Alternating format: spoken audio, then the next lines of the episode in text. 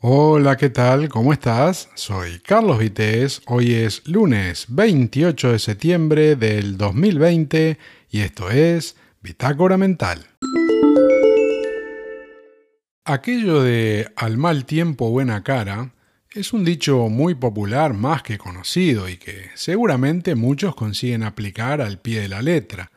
Pero la realidad es que no todas las personas son capaces de hacerlo porque ya sabemos que cada uno es un mundo, y eso es lo que nos hace diferentes, contribuyendo a que este mundo sea menos aburrido, pero a la vez seguramente bastante más complicado de lo que debería, ¿verdad? Pero es lo que hay, como se dice, y cada uno es como es. Pero todos tenemos algo en común, el regalo de la vida y parte de nuestro cometido en el camino que tenemos la suerte de poder recorrer es crecer como personas y dentro de esa tarea está el relacionarnos personal y profesionalmente, entablar amistades, formar familias y también ayudar a otros en la medida de nuestras posibilidades. Y esto último a lo de ayudar me refiero, ¿no? En momentos como los actuales creo que adquiere una relevancia de la que hay que ser muy consciente. ¿Y por qué digo esto? Porque llevamos muchos meses ya con el coronavirus y la pandemia, que no solo está afectando la economía de los ciudadanos, también está afectando su salud física, algo que ya sabemos de sobra, pero también en muchos casos las emociones y la salud mental de demasiada gente, al menos según noticias que se van difundiendo en los medios de comunicación. Hay que tener en cuenta que incluso personas que tienen un buen soporte familiar no reaccionan bien ante los estímulos que nos vienen castigando, por lo que cuanto más peligroso puede ser afrontar dificultades de todo tipo en soledad o peor aún, en soledad y con vejez. Y hoy temprano estaba escuchando la radio y daban unos porcentajes de personas que están con depresión y la verdad que resulta preocupante, sobre todo porque ahora mismo eh, ya no hay confinamiento, al menos a nivel general, ¿no? Y además seguimos con buen tiempo y más allá de que está un poco más fresco de mañana y de noche, eh, se puede hacer vida al aire libre. Y creo que la mayoría ni se enteró de que ya empezamos el otoño, ¿no? Pero claro, eso no ayuda mucho cuando ya se sufrió el confinamiento, eh, bastante duro en algunos casos, que dejó sus secuelas, y sobre todo porque en general la situación a todo nivel cambió, y puede que haya personas que continúen haciendo la misma vida porque no les afecta nada, pero hay muchas otras que han visto ese mundo en el que, vivían eh, venirse abajo y les está afectando mucho la situación. Y los motivos por los que se encuentran de esa forma pueden ser muchos, problemas laborales o directamente económicos, ¿no?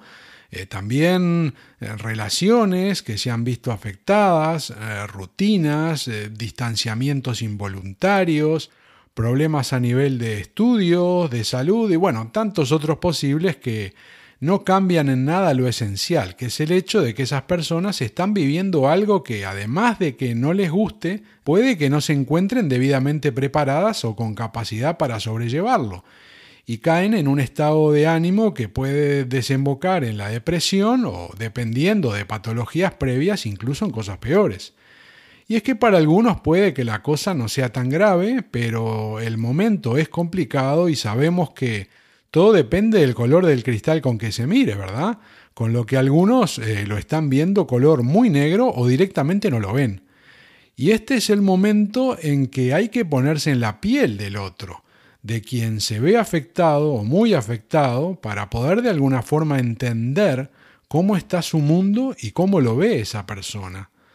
Eh, los casos son muy variados, pero algunos lo están pasando muy mal porque al haber, por ejemplo, en su trabajo reducido plantilla, están sobrecargados y las relaciones laborales se han puesto muy tirantes. Han aumentado las presiones, las exigencias, y alguno diría seguramente que ahora mismo tener trabajo, eso que dicen, el trabajo es alumno, pero no es menos cierto que si de toda la vida existen ambientes tóxicos, este es uno de esos momentos en los que el aire laboral en algunos sitios se puede volver irrespirable, ¿no? Y el estrés se acumula, que no es bueno, ¿eh? y mucho menos llevarlo al límite, porque el cuerpo aguanta lo que aguanta, pero la mente puede ser bastante más frágil.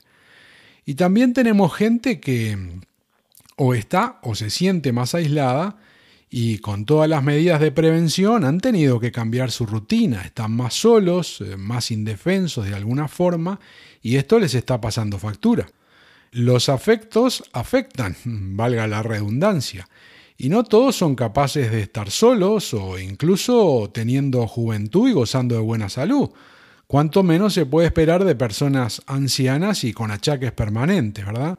Pero dentro de esta gran cantidad de posibilidades que pueden llevar a que alguien se vea afectado física y psicológicamente, están los que directamente tienen miedo, ¿eh? hay que decirlo así también, y se sienten inseguros, ¿eh? llevan muy mal lo de poder contagiarse y todas sus certezas ya no existen y se les vino directamente el mundo abajo porque no son capaces de adaptarse y como siempre dentro de este grupo están los que tengan fundamentados sus miedos ¿eh? en base a patologías, factores de riesgo y demás características y realidades personales, pero también están los que no son grupo de riesgo, pero bueno, ellos se ven en una situación que es incluso peor que si fueran parte de ese grupo.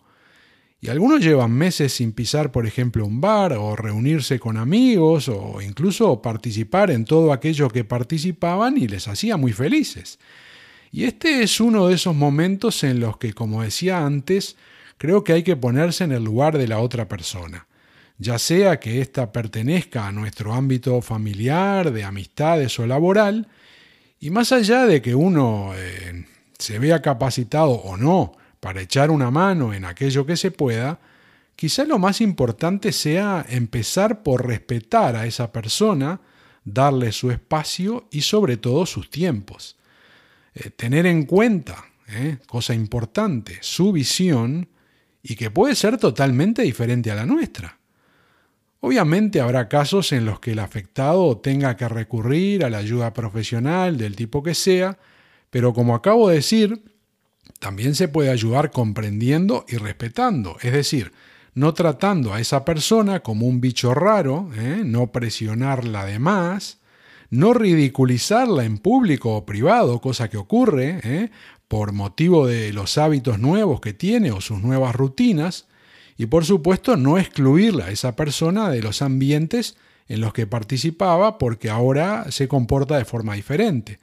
Eso la verdad sería muy ruin y, y la hundiría mucho más, por lo que si le tenemos un mínimo de respeto, aprecio o cariño, pongámonos a la altura de las circunstancias y seamos mejores individuos de lo que habitualmente solemos ser, porque tenemos en la tecnología una herramienta más que útil para poder estar en contacto y no olvidarnos de quien lo está pasando mal.